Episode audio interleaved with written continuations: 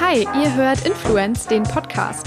Ich bin Alina und spreche hier mit spannenden Menschen, Künstlern und Experten über die schillerndsten Momente und dunkelsten Abgründe des Influencer-Marketings und alles, was dazwischen liegt. Warum? Wir wollen diese dynamische und vielseitige Branche einfach besser verstehen. Ganz viel Spaß dabei. Hi, ich freue mich sehr, dass ihr wieder dabei seid. Heute für einen Podcast mit Tim Prittlaff. Meistens nervt es einfach nur. Ich will halt die Leute nicht nerven. Mein Angebot ist halt no Bullshit. So. Nicht, dass ich auch mal was Falsches erzähle oder dass Leute mal anderer Meinung sein können. Der Meinung sind jetzt liege ich mal total falsch. Damit kann ich irgendwie leben. Aber ich will auch den Leuten jetzt nicht auch noch in meinem Angebot auch noch irgendwie noch mehr Bullshit geben, als sie sowieso schon irgendwie machen. Es soll ja auch mehr so eine Pause, ein Break von, von, von dem ganzen Rest sein. Ich glaube, das war wahrscheinlich mein 70. Interview und trotzdem war ich selten so aufgeregt wie vor diesem Gespräch. Ich spreche heute mit Tim Prittlaff, der sowas ist wie der Urvater der deutschen Podcast-Landschaft.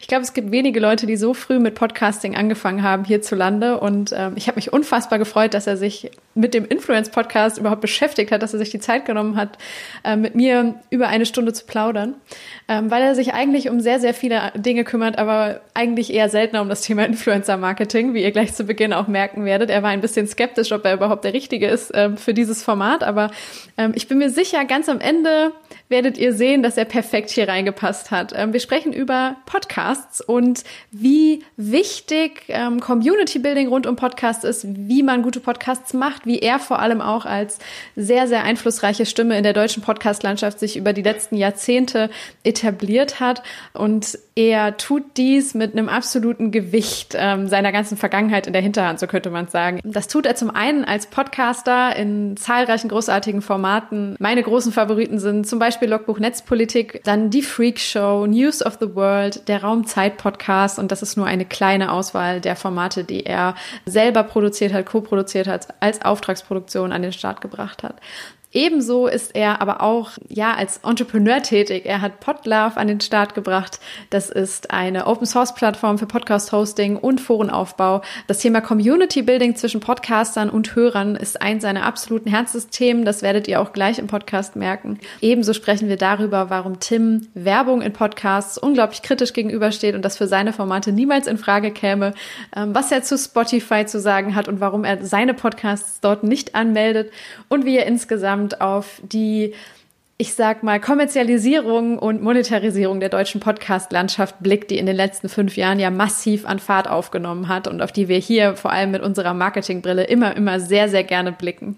Also, ich glaube, es ist rundum ein absolut gelungenes Gespräch. Ich bin, wie gesagt, unfassbar dankbar, dass mir dieses Format die Möglichkeit bietet, mit meinen Vorbildern zu sprechen, mit den Leuten, die ich bewundere und die meinen Weg in die Podcast-Landschaft auf jeden Fall maßgeblich vorbereitet und geebnet haben und mir überhaupt die Möglichkeit gegeben gegeben haben, ähm, als Privatperson ein eigenes Format an den Start zu bringen. Dafür bin ich nicht nur Tim, sondern auch dieser ganzen Community, die hinter ihm steht und für die er repräsentativ heute hier ist, ähm, unfassbar dankbar. Und umso dankbarer, dass ihr jetzt auch Teil dieses schönen Gesprächs und dieses schönen Moments sein könnt. Ganz, ganz viel Freude im Podcast mit Tim Prittlaff. Hi Tim, schön, dass du da bist. Wie geht's dir? Hallo Alina, alles gut. Wunderbar.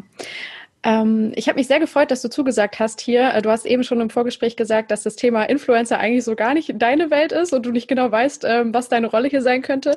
Aber äh, ich habe mich sehr gefreut, dass du dich darauf eingelassen hast, auf das kleine Abenteuer. Und ähm, für mich bist du tatsächlich auch eine Person, die mich auf meinem Weg sehr beeinflusst hat, weil du der erste Podcaster warst, den ich gehört habe, den ich im Ohr hatte, ähm, mhm. als ich mir noch gar nicht so richtig bewusst war, was das Format Podcast überhaupt ist. Und ich erzähle immer super stolz, dass ich zu einem der, der frühen Podcast-Hörer gehörte und sage dann immer so, ja, also ich habe schon 2012, 13 angefangen, bevor es alles cool wurde. Und äh, ich glaube, du kannst da nur lachen, genau. ich würde dich gerne mal so selber erzählen lassen. Ähm, wann hast du denn das erste Mal Podcasts gehört und auch dann eben selber welche aufgenommen? Weil ich habe allen, die ähm, deinen Namen nicht sofort auf Anhieb kannten, weil in meiner Bubble äh, spielt die alte Podcast-Welt, in Anführungszeichen, die erste Phase, sozusagen die erste Welle, noch nicht so eine große Rolle, habe ich mhm. immer gesagt, du bist so für mich der Podcast-Papst. So ein schlimmes clickbaity äh, Wort. Aber sag's doch mal gerne in deinen Worten, wann, wann hast du angefangen, dich überhaupt diesem Medium zu nähern und was war so dein, dein Berührungspunkt? Hängt so ein bisschen davon ab, wie man es äh, bewertet. Also konkret das Wort Podcast ist mir 2004, glaube ich, das erste Mal entgegengerutscht. Ähm, das war ja so die Zeit, wo Weblogs gerade so ihr Hoch hatten mhm. und ich habe damals auch ein bisschen äh, gebloggt, so ein bisschen an dieser deutschen Blogosphäre teilgenommen, die ja so ein bisschen auch so die Ursuppe ist von so einem Medienklüngel, der dann so zu Republika und all diesen ganzen Sachen äh, geführt hat.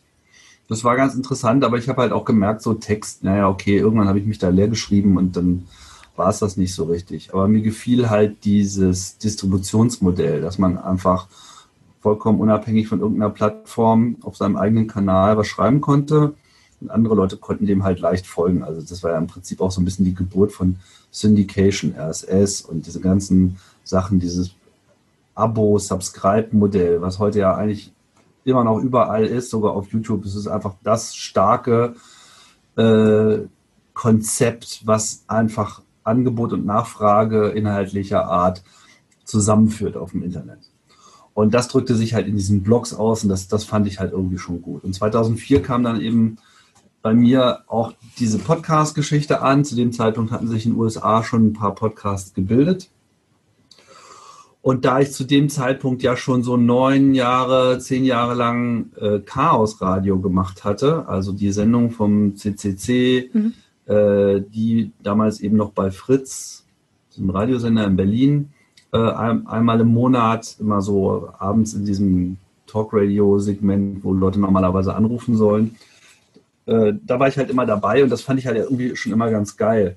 Und es ist immer ganz lustig, wenn ich dann heute so eine alte Sendung reinhöre, der ganze Duktus, den wir da an den Tag gelegt haben, die Art und Weise, wie wir da auch mit den Leuten geredet haben, hatte halt herzlich wenig von Radio, aber eigentlich schon alles von Podcast. Okay. Und daher würde ich halt fast sagen, ich habe eigentlich 95 mit Podcasting angefangen, nur hieß es dann eben zehn Jahre lang nicht so. Wir hatten dann auch die Sendung irgendwann aufgezeichnet und auch äh, zugänglich gemacht, also auf Servern hochgeladen und mhm. so weiter. Nur es fehlte halt noch dieses Bindeglied. Und dann kam halt irgendwie diese Podcasting, die einfach gesagt haben, hier gucke mal RSS, ganz tolle Idee für Blogs, da machen wir jetzt einfach nochmal einen Link rein und dann kann man eine Audiodatei runterladen. Und da war ich einfach so in, in unmittelbarer Schockstarre. Also es war einfach für mich, machte es nur so Bang und ich dachte mir so, ja geil, irgendwie Radio über diesen persönlichen Kanal, wo Leute einfach abonnieren können und es ist vollkommen egal, mit welcher Regelmäßigkeit man was macht. Das war's. Also da war ich einfach sofort äh, verloren und habe dann halt angefangen, sehr intensiv ein halbes Jahr lang Podcasts zu hören. Also ich habe alles gehört, was bei drei nicht auf den Bäumen war, die ganze amerikanische und eben auch teilweise schon eben diese frühe deutsche Wolke. Es gab halt schon ein paar, die ein paar Angebote hatten. Es waren nicht viele, könnte man wirklich an zwei Händen abzählen, aber das habe ich mir halt alles angehört und habe mir halt so meine Gedanken gemacht, wie ich das für mich äh, nutzbar machen könnte. Erster Gedanke war natürlich, dieses Chaosradio in irgendeiner Form ins Netz zu bringen, aber das dauerte dann auch nicht lange und ich bin schnell in so eigene Formatideen abgedriftet. Mhm. Wer waren die, die Personen, die damals dann die ersten Podcaster waren, eben in dieser ersten Welle? Und äh, gab es auch schon irgendwie so konkrete Themen, Schwerpunkte, gerade wenn es so wenige waren, oder war das so wirklich einmal querbeet alles? Ja, das ist ganz interessant. Ich fand, also man hat eigentlich gleich vom Start weg gemerkt, dass es, dass sich so gleich die Sachen etablieren, die im Prinzip auch heute noch da sind. Also mit Einschränkungen natürlich. Also Philipp Banse mit seinem Küchenradio war relativ früh dabei. Der hat, glaube ich, im März oder April äh, 2005 dann die erste Sendung rausgehauen. Er macht heute dann die Lage der Nation, ne? So für macht die. heute Lage ja. der Nation, genau. Ähm, das war super. Also bei, bei, Philipp wusste man auch gleich von Anfang an, dass ob, obwohl er auch im normalen Radio ist, der hat es gleich gecheckt. So. Hm. Ähm, dann gab es halt, es gab so verschiedene Lager. Es gab so eine, so eine Berliner, so eine Münchner und so eine Nordrhein-Westfalen-Clique im Wesentlichen. Okay. Natürlich gab es überall irgendwelche Leute, aber da dickte das so ein bisschen zusammen. Da gab es dann so Timo Hetzel in, in, in München, der ja heute noch irgendwie Bits und so äh, macht, wobei ich glaube, Bits und so selber fing noch ein bisschen später an. Aber das waren so alles so diese ersten Experimente. Es gab einen Wissenschaftspodcast, es gab dann äh, die, die, die Annik Rubens, die dann halt äh, so eigentlich dieses Personal Diary, ich erzähle euch mal was aus meinem Leben und so, was ich heute äh, so gemacht habe und so, was sich ja gerade auf YouTube auch äh, stark wiederfindet äh, heute wieder. Ähm, ja, Technik wie immer ist natürlich ganz weit äh, vorne gewesen. Ja, und wir haben dann halt so unser Chaos da äh, mit dazu gekippt und ich habe dann ein bisschen experimentiert und bin dann halt relativ schnell auf diesen Dreh gekommen, dass eigentlich lange Interviewformate genau das sind, was A gut zu mir passt und B eigentlich niemand gemacht hat. Also das gab es auch, auch in den USA nicht. Also es gab zwar äh, Conversation, äh, wie, wie, hieß es noch gleich, äh, der Channel, der, der tatsächlich als Podcast sehr, sehr, sehr einer eine der frühesten Formate war, wo auch lange Gespräche waren. Aber ähm, im Großen und Ganzen waren die meisten Podcast-Runden halt so zwei, drei, vier, fünf Leute unterhalten sich. Ah, okay. Also kein jetzt, ich glaube alleine, sondern eher Gruppen sozusagen. Gab es auch. Also es, ich fand das immer ganz faszinierend, wenn Leute so alleine Podcasts gemacht haben. Ich habe das auch probiert, aber ich habe das ganz schnell aufgegeben, ja. weil ich denke, dass einfach in diesem Dialogischen eine ganze Menge drinsteckt und es macht es einem natürlich dann auch in gewisser Hinsicht einfacher. Aber ich habe es nicht nur gemacht, weil es einfacher ist, sondern ich habe einfach gemerkt, weil ich finde, dass sehr viel mehr darüber kommt, wenn man über Podcast Leute quasi an so, an so, einem, so, so einem Dialog teilhaben lässt, so einem mhm. Gedankengang, so wie wir das jetzt im Prinzip auch machen, weil es einem immer dann die Gelegenheit gibt, mitzudenken. Während so ein monologisches Ding äh, kann halt auch einfach zu viel Druck erzeugen. Ja. Das merkt man ja auch im Radio immer wieder. Absolut. Und äh, über was hast du denn dann gesprochen konkret? Also wie bist du da überhaupt rangegangen? Hast du dir dann gedacht, ja gut, äh, ich interessiere mich äh, ja für keine Ahnung Technik, Netzpolitik, whatever, und ich mache jetzt einfach mal und suche mir interessante, spannende Leute oder fange mit meinen Freunden und Kollegen an. Wie bist du da rangegangen? Naja, ich hatte ja schon zehn Jahre lang Chaos Radio gemacht und da haben wir ja quasi von Monat zu Monat immer so einen anderen Themenschwerpunkt gehabt und im Prinzip aus dieser ganzen Internetwelt berichtet. Was teilweise etwas obskur war, weil ich kann ja sagen, 1995 den Leuten über Internet äh, irgendwie äh, was zu berichten, das ist schon ziemlich nah am, keiner weiß, wovon du redest und was sind das für Leute und was, was wollen die überhaupt so. Also das, diese Selbstverständlichkeit des Netzes, die war für uns halt schon damals real. Aber da waren wir natürlich irgendwie allein auf weiter Flur. Aber es war einfach ein super äh, Recruiting-Tool für den Chaos Computer Club. Auch weil gut. wir natürlich damit auch wirklich noch die Nerds ähm, rangezogen haben, die uns bisher noch nicht so direkt auf dem Zeiger hatten. Und durch diese persönliche Art ähm, haben wir natürlich dann auch diese nötige Nähe erzeugt, um die Leute heranzuholen. Und das, ja, das war, äh, das war hilfreich. Und ich mein erster Antrieb war halt, okay, ich will jetzt Chaos Radio irgendwie als Podcast machen. Also ich habe halt erstmal eine Webseite äh, programmiert, die quasi überhaupt, weil es gab ja sozusagen keine Podcast-Plattformen, also es ja. gab ja nichts, wir hatten ja nichts.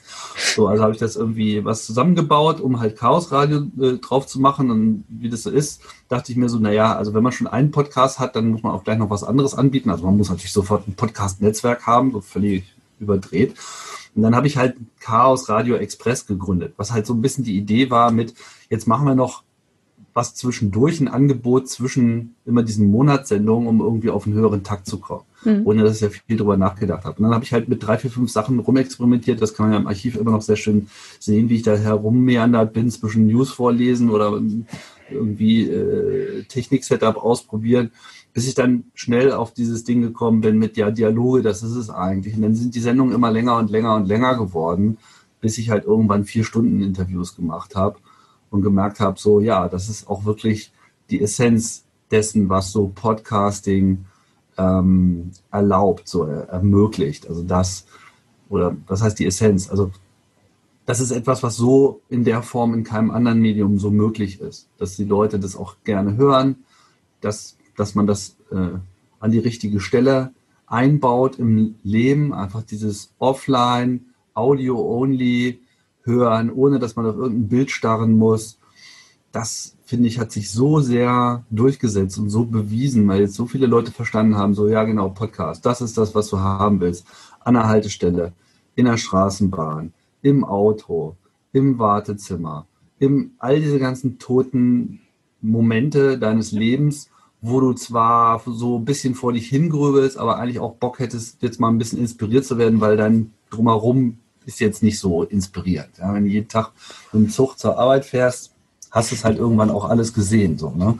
Und äh, dann aber die ganze Zeit jetzt auf irgendein Video zu starren, ja, kann man machen, aber es ist eigentlich noch sehr viel geiler, äh, die ganze Zeit so in die Ferne zu schauen und das mit dem zu verbinden, was man hört. Und äh, gerade vor so ein paar Tagen, ich weiß nicht, vielleicht kennst du das, das Posting auch, es geistert schon seit Jahren rum. Äh, how, äh, was ist das für ein Meme? Ähm, das muss ich überlegen. Äh, how, how it feels to listen to podcasts, wo so ein Junge neben so einem Plakat sitzt, ich glaube, irgendeine Eiswerbung, wo so drei Mädels sich so nett miteinander unterhalten und er setzt sich einfach neben dieses Plakat, ja, und in, in diesem Foto so sitzt er so mit in dieser Runde, ne, ohne dass die was davon zu wissen. Und das, das trifft es wirklich so auf den Punkt, ne? Ja. Dass die Leute diese Nähe einfach spüren und dass das einfach dieses persönliche ähm, Medium an der Stelle seine, seine Kraft ausspielt. Und das, das ist das, was ich von Anfang an gefühlt habe. Und ich bin da halt auch rumgelaufen, habe gesagt, Leute, packt alles andere ein, Podcasting wird gewinnen und äh, ihr werdet es alle sehen. Und die haben mich alle so angeschaut, als ob ich mal wieder einen Arztbesuch nötig hätte. Aber ich war da einfach finster davon überzeugt und find, weitgehend habe ich eigentlich auch recht behalten. Ja, ich finde es total schön, wie du das jetzt gerade einfach mal einmal so erklärt hast, so dargelegt, so was der wirkliche Zauber von Podcast ist und was es eben auch zu sowas Einzigartigem macht. Ich hatte vor ähm, zwei Monaten ungefähr die Situation, dass ich in einem, äh, in einem Workshop war, wo ich einer Kanzlei dabei helfen wollte, es war eine Steuerkanzlei, äh, dabei helfen sollte, so ihr Potenzial im Bereich Podcasting so ein bisschen abzutasten. Äh, ein Mitarbeiter hatte schon einen gestartet, dann ging es um die Diskussion, äh, kann er das jetzt für die Kanzlei quasi mit deren Logo irgendwie machen, damit sie dann sozusagen darüber vielleicht neue Kontakte oder so generieren oder ein bisschen erklären, was sie so machen. Und das war unfassbar faszinierend, weil es irgendwann den Moment gab, wir hatten eine ganz tolle dreistündige Präsentation, Workshop, Elemente vorbereitet. Irgendwie so ganz am Anfang kam so der Punkt so, ja, Marketingverantwortliche, Partner von der Kanzlei, so die Entscheider waren am Tisch. Und dann kam raus, keiner von denen hat Podcasts überhaupt gehört oder wusste, was es ist. Also sie wussten ungefähr, klar, Podcast, hm, interessant, ja, also, aber, aber was, also warum hört man das eigentlich? Und wir saßen da und dachten uns so, oh Gott, also auf die Frage haben wir uns jetzt so eigentlich nicht eingestellt. Wir dachten, dass schon mal alle irgendwie so voll drin sind im Game, weil wir halt auch in unserer Bubble hingen und äh, mhm. diese mhm. Frage sich gar nicht mehr gestellt hat. Also so wundervoll einmal rangebracht, weil auch die Frage so war, wo würde ich das denn dann hören? Also ich meine, wann, wann schafft man das denn, wenn das dann über eine Stunde geht? Also ja, es war genau dieser Moment und ich dachte mir so, wow, okay, es hören schon viele Leute, aber es ist auch immer noch nötig, das einmal so schön runterzubrechen und ähm, und die Leute so mitzunehmen und ihnen zu zeigen, hey, auch du kannst zum Podcast-Hörer werden. Aber es ist echt schwer, äh, es jemandem zu erklären, sozusagen so, äh, erzähl den Blinden von der Farbe, der, der gar nicht weiß, was der Zauber ist. Vor allem, wenn man ihn dann überzeugen will, selber ein Format zu machen. Das ist dann quasi so ein Step. Ja. Da müsste man ganz woanders ansetzen eigentlich. Ich denke, dieses, dieses Selbsthören und da reinfallen ist, ist ein ganz wichtiges Ding. Und natürlich äh, ist es für viele Leute auch so eine Hürde äh, immer noch, weil sie denken so, oh, was? Drei Stunden, ja. so, ne? genau. wenn, sie, wenn, sie, diesen Schritt nie gegangen sind, zu merken, ja. wie kurz drei Stunden sein ja. können, äh, dann, dann ist da auch meistens nicht viel zu holen. Und ich würde auch nicht sagen, dass das jetzt wie, wie kein Medium, ne? es ist nicht für jeden, ganz klar. Ne? Entweder hast du einen Lebenswandel oder irgendwie dein Attention Span äh, spielt dir da Streiche, aber trotzdem es passt dann doch wirklich bei vielen und vor allem, wenn man dann halt das gemerkt hat, was es so bewirkt in einem, naja, dann lässt einen das irgendwie sowieso nicht mehr los. Also ich habe halt am Anfang extrem viel äh, so Podcasts aus der amerikanischen schwulen Szene gehört. Das habe ich mal gehört, dass du das erzählt hast, ja. Ja, und äh, weil die natürlich mehr oder weniger automatisch auf diesen Zug schnell aufgesprungen sind, weil kannst du dir in etwa vorstellen, welche Chancen solche Themen im öffentlichen Radio in den USA haben. Ne? Und äh, die waren da einfach sehr adaptiv unterwegs und es war dann halt eben, wie man das eben dann auch von so einer Szene erwarten würde, unfassbar unterhaltsam. Also es war einfach wenn du es erstmal mit Leuten zu tun hast, die einfach so, so gewisse Schamgrenzen einerseits nicht kennen, ja, wirklich was mitzuteilen haben, aber dann auch irgendwie eine, eine, eine, Kultur ohnehin leben, die sehr spaßorientiert ist, dann passt das natürlich wunderbar. Und das war einfach faszinierend, dazu zu hören und da sich dann irgendwie auch als Teil äh, zu fühlen. Und dann gab es auch noch so einen Moment, wo der Lebenspartner von dem Host, den ich jetzt meistens gehört habe, äh, Krebs bekommen hat und dann in der Folge auch gestorben ist. Und es wurde über Monate in diese Sendung eingebaut. Fast wie so ein, so ein Rollenspiel, ja.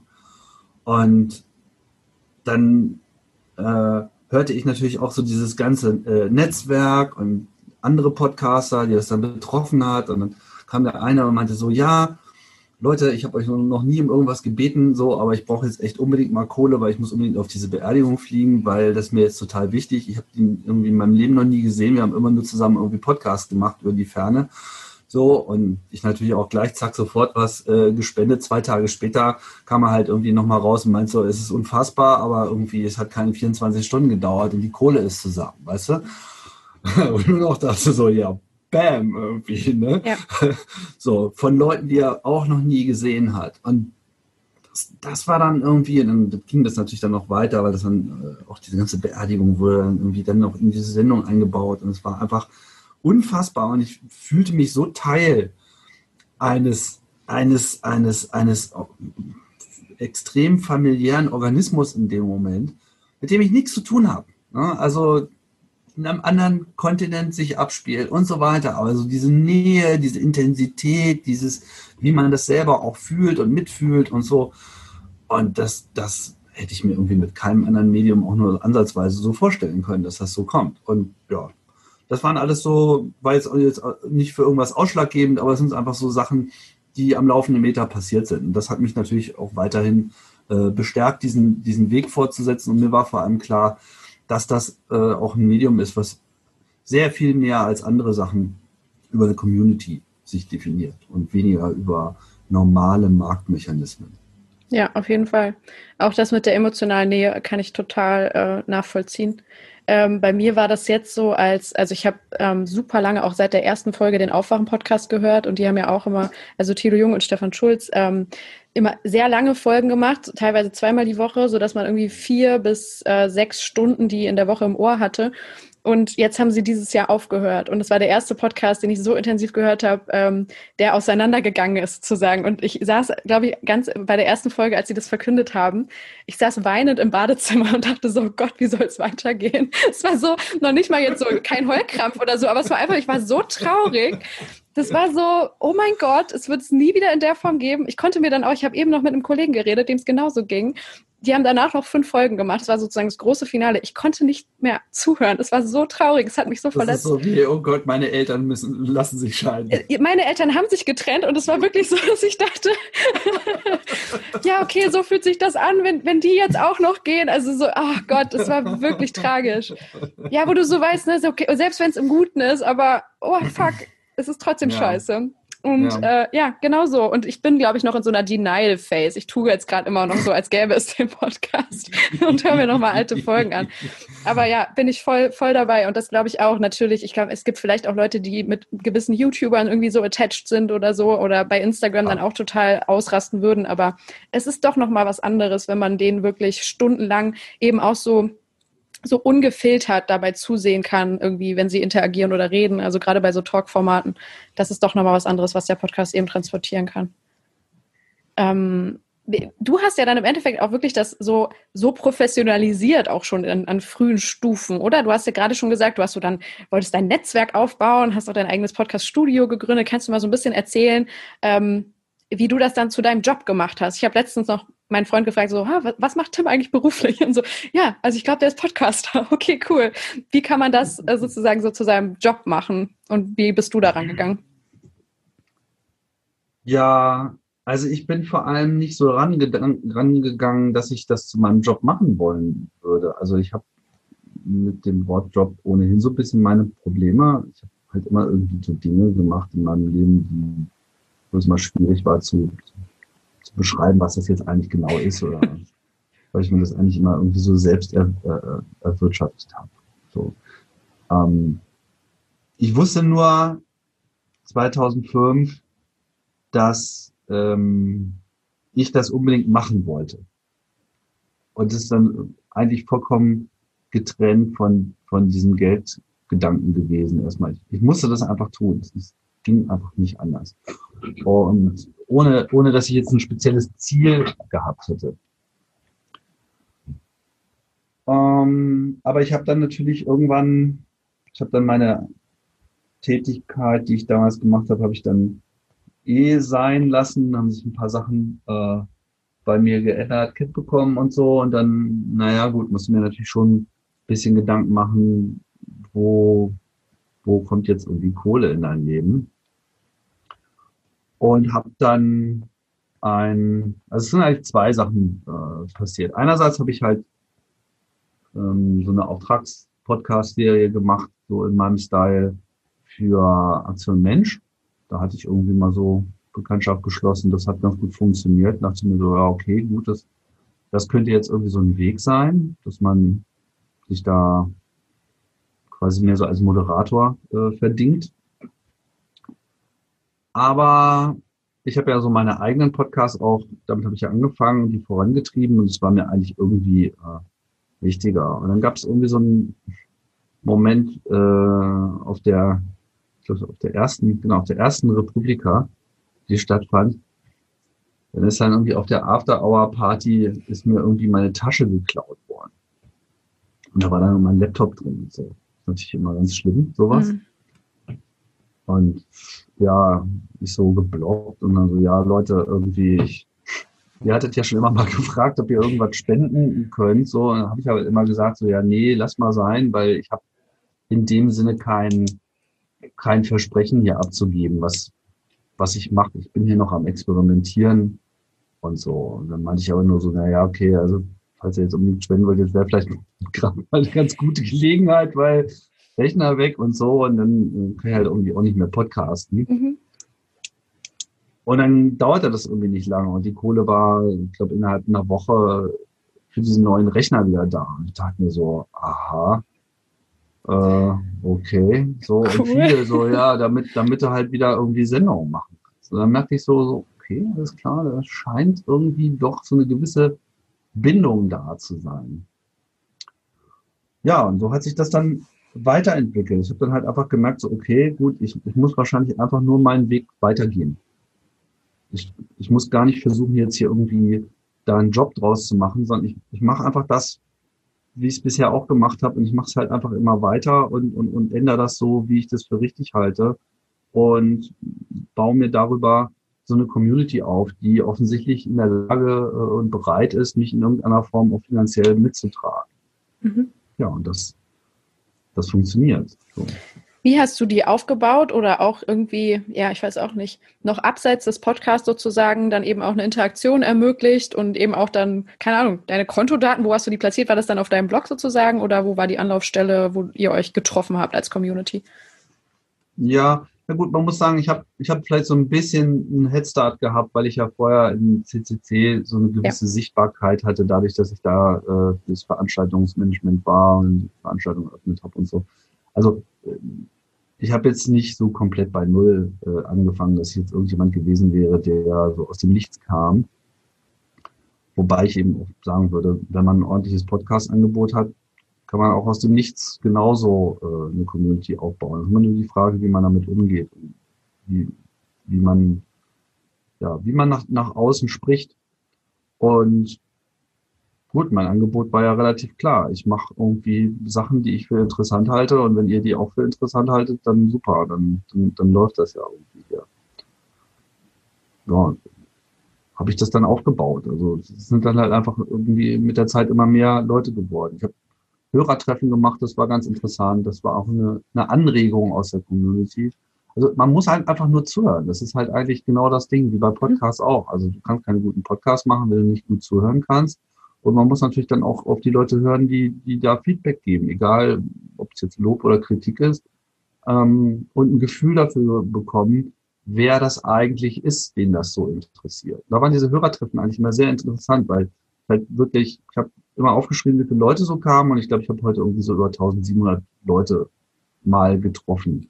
Wow, ja. Mit, mit, mit jeder Person mal so fünf Minuten unterhalten. Mhm. Und dadurch, glaube ich, ein ganz gutes Gefühl und Gespür zu haben, welcher Schlag Mensch so bei mir andockt. Und das, das ist ziemlich breit gestreut so, aber ich würde sagen, es gibt schon so ein paar Sachen, wie man das generalisieren kann. Also sind Leute, die, die einfach Interesse an, an, an Neuem haben, die ähm, ja ihre Zeit auch ein bisschen bewusster äh, steuern, die natürlich klar alle Podcasts irgendwie äh, aus diesen schon genannten Gründen mögen.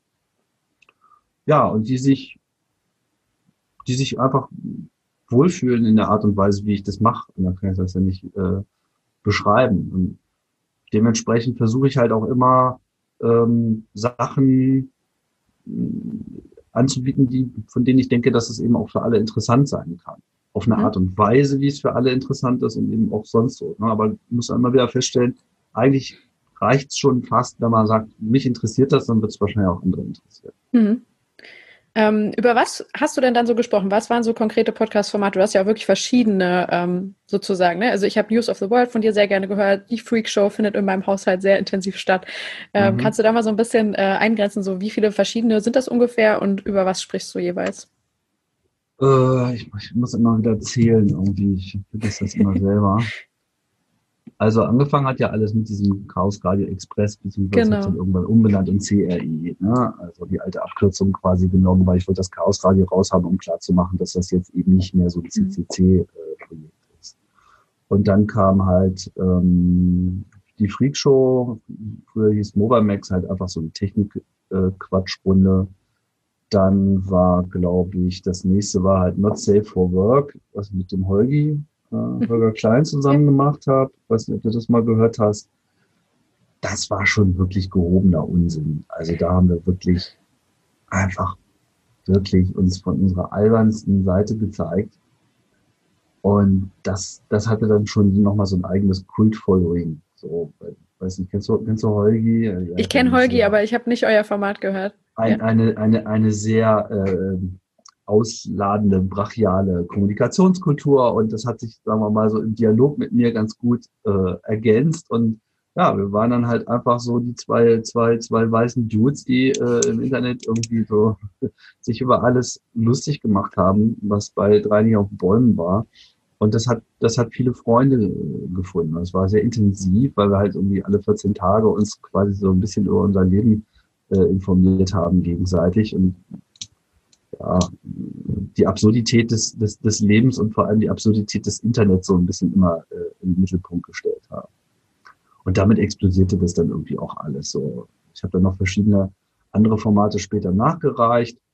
Mit dem Linus äh, mache ich zusammen Logbuch Netzpolitik, was halt jetzt mal so ganz konkret so, okay, ich wusste halt so, okay, Netzpolitik, das ist jetzt eigentlich mal wichtig, da muss man mal was machen. Das reicht nicht nur, dass, äh, wenn man das liest, da habe ich mir halt den Linus äh, geschnappt, das war auch sehr erfolgreich, das läuft ja noch bis heute.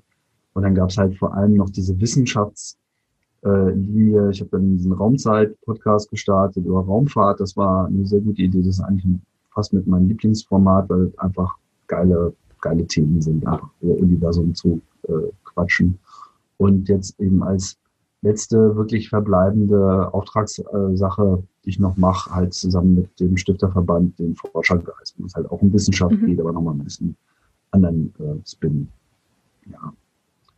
News of the World habe ich jetzt auch wieder aufgenommen, ja. nach ein paar Jahren, weil hat sich irgendwie so ein bisschen ergeben gerade. Ja. Ja. Also, und jetzt halt noch UKW als neuer Podcast äh, seit zwei Jahren, der nochmal so ein anderer Kanal werden soll. Mhm. Ähm, man merkt, dass du ja da schon so, so dein Ding durchziehst. Du hast eben auch gesagt, Feedback der Community spielt auf jeden Fall natürlich eine Rolle, muss, man muss immer gut zuhören.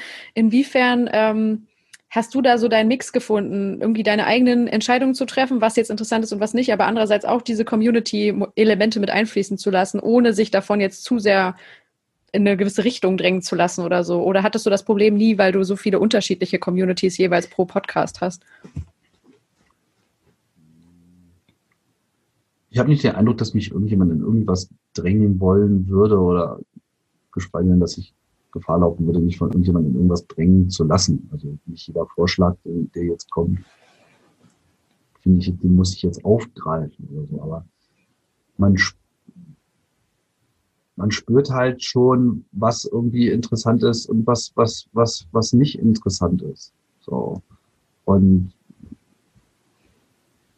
was kann ich, wie ich das benennen soll. Es ist für mich irgendwie, glaube ich, es geht mir mehr darum, rauszufinden, wie sind die Leute drauf, als dass es jetzt immer um den konkreten Vorschlag geht. Es gibt natürlich manchmal einfach praktische Vorschläge, wie zum Beispiel diesen, ja, willst du nicht mal ein Hörertreffen machen, wenn du sowieso mhm. gerade äh, irgendwo in der Stadt bist, hätte irgendwie angekündigt, dass ich jetzt in Osnabrück bin oder so.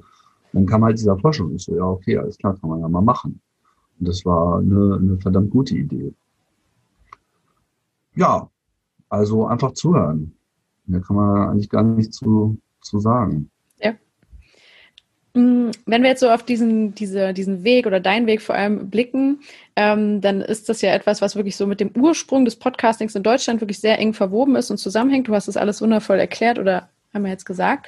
Ähm, ich erkläre das manchmal Leuten so, die äh, ganz neu in diesem Feld sind, dass es für mich immer so zwei Podcast-Welten gibt. Es gibt die, die alte Welt, in Anführungszeichen, ohne das jetzt quasi als irgendwie was Schlechtes zu bezeichnen, so die Ursprungswelt und dann mhm. die, die neue Podcast-Welt.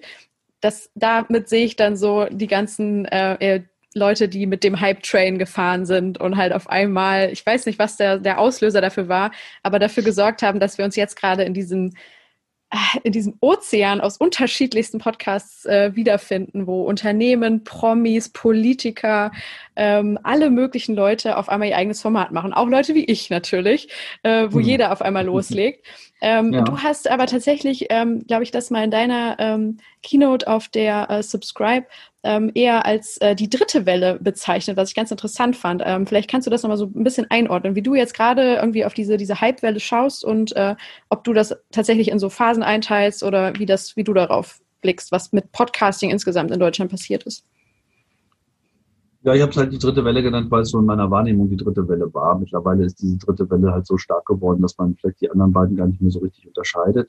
Ähm, das allererste war halt, als es das überhaupt gab. Mhm. So, es gab halt so einen ganz, ganz, ganz früh, früh Hype, äh, einfach weil, weil das auf einmal möglich war. Äh, ich, identifiziere das immer so als, als die drei Medienjahre. Also es kam so 2004 ging das los und dann war dann auf einmal Weblogs das Ding.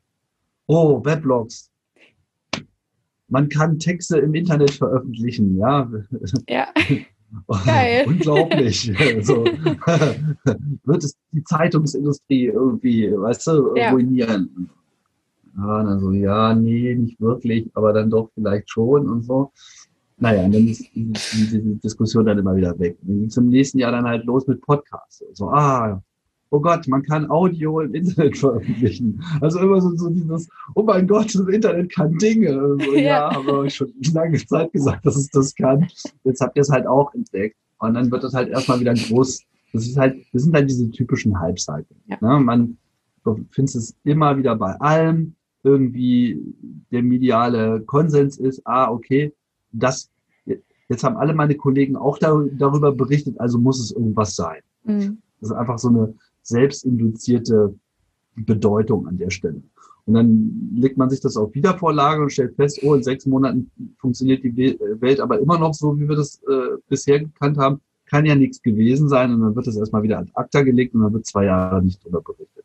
Und so war es dann halt auch beim Podcasting. Und dann kam es halt ein paar Jahre später wieder hoch, so nach dem Motto, irgendjemand hat sich das jetzt wieder angeschaut, so, oh, ich habe gerade mal ins Internet geguckt, es gibt immer noch Podcasts, was erlaube, ja, und dann äh, äh gab es halt wieder so eine Hype-Cycle, so, oh, das gibt's immer noch, vielleicht ist es ja doch nicht so scheiße, muss ja was dran sein. Und dann wird da halt wieder durchgehechelt und dann war es das. Naja, und dann kam halt irgendwann, wie das eben immer so läuft, ne, irgendwas ist dann mal sehr erfolgreich und ähm, sprengt so eine gewisse Hürde. In dem Fall war es halt dann dieser Serial-Podcast, weil dann auf einmal so eine Million Hörer. So. Bei einer Million ticken natürlich dann gleich alle wieder aus. Aber das hatte dann eben diesen Effekt, dass diesmal wirklich alle mal genau hingeschaut haben.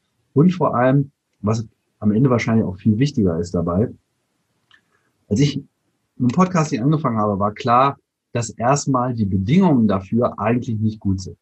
Ich meine, das hieß, du hast ein iPod, den musst du an deinen Rechner anschließen, dann wird das irgendwie rübergesinkt. Das war einfach äh, schwierig. Dann äh, Internetzugang überhaupt, wer hatte den schon? Und dann war es 100 Megabyte runterladen, willst du mich arm machen und so weiter. Ja. Also das war klar, dass es eben erstmal bestimmte Dinge äh, geben musste. Und das war dann halt nach zehn Jahren soweit. Es gab Internet, die Leute waren bereit dafür zu bezahlen, die hatten alle Smartphones, es gab einen App Store, all so eine Sachen gab es ja vorher einfach nicht. Und äh, Flatrates und die ganze Klimbim. So. Und irgendwann war das dann einfach so einfach zu benutzen und Podcast-Apps hatten so, ne, so, so, so, so gewisse Einfachheit und ähm, in zunehmendem Maße wurde, war auch genug Leuten klar, wie das an sich funktioniert, dass man mal eben jemanden fragen konnte. So, und dann war, war das einfach unvermeidlich, dass es irgendwann diesen Punkt erreicht. So, und warum sollten auch jetzt nicht alle podcasten? So, das bloggen ja auch alle. Ähm, das haben auch alle eine E-Mail-Adresse und einen Twitter-Account. Also sollen sie doch alle podcasten. Wenn ja auch wieder viele damit aufhören, weil sie, was weiß ich, sich, weil sie da ihre Ziele nicht erreicht sehen. Wer es halt schon immer als Hobby gemacht hat und sowieso immer schon gemocht hat, für den war das ja noch nie so wichtig. Ja. Ja, und dann gibt's halt immer die Leute, die das, sagen wir mal, besonders intensiv machen und vielleicht auch, weil sie es auf eine bestimmte Art und Weise machen oder eben besonders lange machen, da eben so ein Standing haben in so einer eigenen Community und sich damit auch halten können, auch jenseits aller kommerziellen Logiken. Mhm. Also insgesamt ist es schon etwas, was du voll begrüßt, weil es gibt ja manchmal auch diesen Effekt, irgendwie, wenn man selber so, keine Ahnung, du bist jetzt nicht jemand, der das irgendwie früh entdeckt hat oder ne, äh, ist nicht vergleichbar, ja, aber ähm, Hochnäsigkeit, ne, das, das hat man oft, aber nö, warum nicht? Also ich meine, ich habe früher mal gesagt, Leute, macht das, ist geil und jetzt ja. machen das alle, da werde ich mich ja jetzt nicht drüber beschweren. Sehr gut. Heißt jetzt ja. nicht, dass ich das alles, alles, alles mag oder so, aber nö, macht es doch einfach, weil es macht ja auch Sinn. Du hast ja schon gesagt, du machst Workshops für Firmen, habe ich auch ein paar Mal gemacht äh, noch früher schon, wo, wo die das eben alle noch nicht verstanden haben. Aber jetzt merken sie es halt so. Ja, nee, mhm. klar, es ist wichtig, weil ähm, man muss ja auch erstmal verstehen, wofür taugen denn Podcasts überhaupt? Weil wenn man das irgendwie so wie Radio betrachtet, da kommt man natürlich nirgendwo hin. Man muss halt schauen, was ist die Stärke dieses Mediums und dann äh, gucken, wo kann diese Stärke dieses Mediums auch eine Stärke für, für unsere Kommunikation sein. So, und es ist klar, mit Podcast kannst du dir eine Community aufbauen. Also ist es gut, wenn du dir eine Community aufbauen willst. Nur dieser Gedanke, eine Firma baut sich eine Community auf, das ist ja, das muss ja erstmal in den Kopf rein. Ja. Die Community. Wir brauchen doch Kunden. So. ja. Also ja, schon auch so, aber eine Community kann dir halt auch dabei helfen, irgendwie Kunden, weil spricht sich rum und Anerkennung und Reputation und all dieser ganze äh, Klimbim. Und dann ja, wir wollen, wir sollen hier irgendwelche Geschichten erzählen, das interessiert doch keinen. Ja, nee, doch schon, weil dadurch, dass du die Geschichten von dir oder von anderen Leuten erzählst, erzählst du auch etwas äh, darüber, wie du bist. So, und wie du dazu stehst und was das für eine Bedeutung für dich hat und so weiter und so weiter. Und das, das sind halt so Sachen, die, die müssen erstmal einsickern äh, und ich denke, manche haben das jetzt halt schon verstanden und manche machen es halt richtig, manche machen es nicht richtig, wie das halt bei allem. Ja. Ja, das ist tatsächlich etwas, was wir gerade im Marketing irgendwie, äh, zumindest so in der Bubble, in der ich mich austausche oder bewege, tatsächlich diskutieren und versuchen, wie kann man überhaupt diesen ersten Schritt, den du gerade beschrieben hast, meistern, Firmen das bewusst zu machen, was es ihnen bringen kann, ne? tatsächlich eine Community aus Leuten aufzubauen. Das muss ja nicht nur über einen Podcast sein. Es kann auch natürlich auf Social Media passieren oder ähm, auch in der analogen Welt. Genau, eine Kombination aus allem. Ne? Also ja. Ein Twitter-Account ist für bestimmte Dinge gut und für bestimmte Dinge äh, nicht gut. Und ein Blog ist für bestimmte Dinge gut und für bestimmte Dinge nicht gut. Und das sind alles nur Werkzeuge. Und wenn man halt da eine richtige Werkstatt draus machen will, wo man sich äh, eine neue Welt baut, dann muss man eben jedes Tool dafür benutzen, äh, was ist. Du nimmst ja halt keine Zange, um Nagel einzuschlagen und nimmst nicht äh, Ne? Ja. Du brauchst auch nicht mit allem mit dem Hammer drauf, sondern du musst halt deine Werkzeuge kennen. Und, und Podcasting ist halt ein Medienwerkzeug, was für eine bestimmte Art und Weise Leute anzusprechen extrem gut ist, aber es taugt natürlich auch für viele Sachen nicht. Ja. Ist. Ja, das war äh, super spannend. Ich hatte irgendwann Anfang des Jahres mal eine Außen äh, das war gar keine Auseinandersetzung, es war eher eine, eine Diskussion in einem ähm, LinkedIn-Chat-Verlauf oder eher, äh, es war öffentlich, irgendwie in den Kommentaren unter einem Post. Ähm, und der Post war so eine Art, ähm, wie nenne ich das? Kapitulation vor dem Format. Ähm, da hatte jemand geschrieben, so, boah, also es waren jetzt acht Folgen und ich, ich stelle das jetzt ein. Es bringt einfach nichts. Er monetarisiert einfach nicht so durch, wie ich mir das für mein Business vorgestellt habe. Und äh, ja, hatte dann auch irgendwie so ein bisschen verlinkt, irgendwie einen alten Artikel, den ich mal geschrieben habe, darüber, dass ich eben auch geschrieben habe, boah, Leute, Podcasting, let's go. Es war halt auf LinkedIn irgendwie auch so, hey, wenn ihr ein Business habt oder irgendwie euch selbst positionieren wollt oder irgendwas zu irgendeinem spannenden Thema, dann macht das, es ist super easy, let's, let's do it so. Und hatte mich dann so da reingebracht, ja, aber es monetarisiert ja gar nicht. Und ich so, ja, okay, why? Warum sollte es das auch? Ähm, wie blickst du auf diese ähm, ja, diese Monetarisierungswelle. Ich habe, also es gibt so einen Marketing-Guru, Gary Vaynerchuk, der sagt immer, ähm, Marketers destroy everything. Also sobald es etwas gibt, was in sich gut und toll ist, so, dann stürzt sich das Marketing da drauf und, und verwandelt es dann alleine durch diese ganze Geldmaschine, die dahinter hängt, Vermarktung in Podcasts eben auch ein spannendes Feld, ähm, stürzt sich da so drauf, dass es den Ursprung, dass das eigentlich Gute so ein bisschen kaputt macht. Ähm, wie, wie siehst du das? Da ist sicherlich eine Menge dran. Ähm, der Fehler, also ich meine, das Wort Monetarisierung impliziert ja, dass man sozusagen ähm, das unmittelbar monetarisieren muss.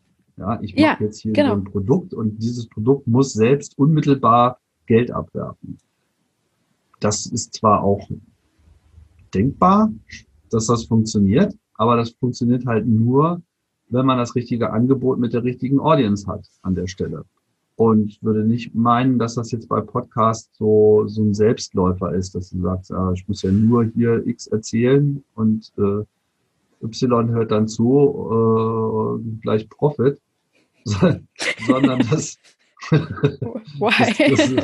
Das, das, das, ja, das, so, so, so, so funktioniert das nicht, wie ich ja schon betont habe. Ich denke, Podcasting ist vor allem nicht ausschließlich, aber vor allem Community-Building-Werkzeug. Und ob dann die Community selber in irgendeiner Form zu einer Monetarisierung führt, wie zum Beispiel durch so ein Spendenmodell, ja, oder weil sie, in der weil sie bereit ist, für mein Angebot irgendwie Werbung zu ertragen oder so etwas, das ist dann nochmal eine ganz andere Frage. Aber man kann ja auch, und das war eigentlich immer so ein bisschen meine Argumentation von hier, sagen, man kann das auch benutzen, um was aufzubauen, was erst in zweiter und dritter äh, Ordnung einen Geldfluss erzeugt, ne? wie zum Beispiel neue Kunden äh, bindet oder bestehende Kunden besser bindet, weil man einfach sich äh, aufstellt und, und, und auch etwas beiträgt, was vielleicht nicht unbedingt sofort an Geld gebunden ist. Das ist ja gerade das Ding. Wenn du anfängst, irgendwie Geschichten zu erzählen, wenn du Mehrwert bietest um deine Produktlandschaft drumherum und sagst, wir geben dir einfach mal so einen Einblick in, in unsere Welt. So, und wir, wir bieten da Hintergrundinformationen, kannst Leute kennenlernen, kannst verstehen, wie wir so denken, womit wir so vernetzt sind, was wir auch noch machen, wo wir uns vielleicht auch sozial engagieren oder wo wir irgendwie auf der Meinung sind, auch sowas muss umgehen. Gerade so Kontext Klimawandel und so weiter, da kann man ja irgendwie eine ganze Menge ähm, sichtbar machen, was man vielleicht tut, was jetzt eben nicht unbedingt automatisch immer so ein Preisschild dran hat ja, sondern dass man einfach auch sagt, ja, wir tun das, obwohl es uns kein Geld bringt. Und dann brauchst du natürlich auch ein Medium, mit dem du das transportieren kannst. Und dann ist halt immer die Frage, was ist das richtige Medium? Newsletter verschicken? Ja, kann man machen, aber Newsletter lesen halt wirklich nur Leute, die extrem hinterher sind, auch noch das allerletzte Detail aus einer bestimmten Quelle rauszuholen. Aber damit kannst du nicht mal eben so jemanden äh, nebenbei in so einen Windhauch stellen. Video machen, ja, kann man schon machen. Ne? Nur das Problem bei Video ist halt immer, dadurch, dass du immer so ein zappelndes Bild vor die Nase ja. halten musst, sind einerseits die, ist der Produktionsaufwand natürlich extrem groß und andererseits ist, ist die Aufmerksamkeitsspanne natürlich gleich niedriger und vor allem die Gelegenheiten, wann man sich sowas überhaupt anschaut, werden natürlich auch sehr niedrig. Deswegen sind ja diese Formate auch so kurz weil die sich alle um einen relativ schmalen Aufmerksamkeitszeitraum herumscharen und versuchen da irgendwie ihren Ellenbogen reinzubekommen. Podcast geht immer. So, Podcast passt überall rein. Podcast kannst du halt, die Beispiele ja schon genannt, auf eine ganz andere Art und Weise äh, reinmachen. Podcasts sind das Start-Stopp-Medium und hat kein Problem damit, auch mal zurückgespult zu werden. Es hat einfach Zeit und, und, und, und sickert einfach langsam rein. Das ist nicht so der, der starke Wasserstrahl, sondern es ist halt einfach so ein, so ein, so ein, so ein raussickerndes Medium, was so langsam in den Boden einzieht und dabei aber auch nicht so richtig aufzuhalten ist. Ja, so. Und deswegen kann man das eben für sowas ganz gut nutzen. Und dann ist halt die Frage, wie zahlt sich das für mich aus? Eine etwas komplexere Rechnung. Was habe ich für einen Aufwand? Okay, Podcast kostet mich schon ein bisschen Geld. Jemand muss das machen, braucht die Zeit, la la la, Equipment und so weiter. Ist aber alles noch sehr überschaubar. Wenn du irgendwie deine Anfangsinvestitionen erstmal gemacht hast, dann kommt da auch nicht so unbedingt so sehr viel dazu. Das ist dann eigentlich eher zu vernachlässigen. Und dann geht es eigentlich nur noch darum, dass du Beständigkeit reinbringst.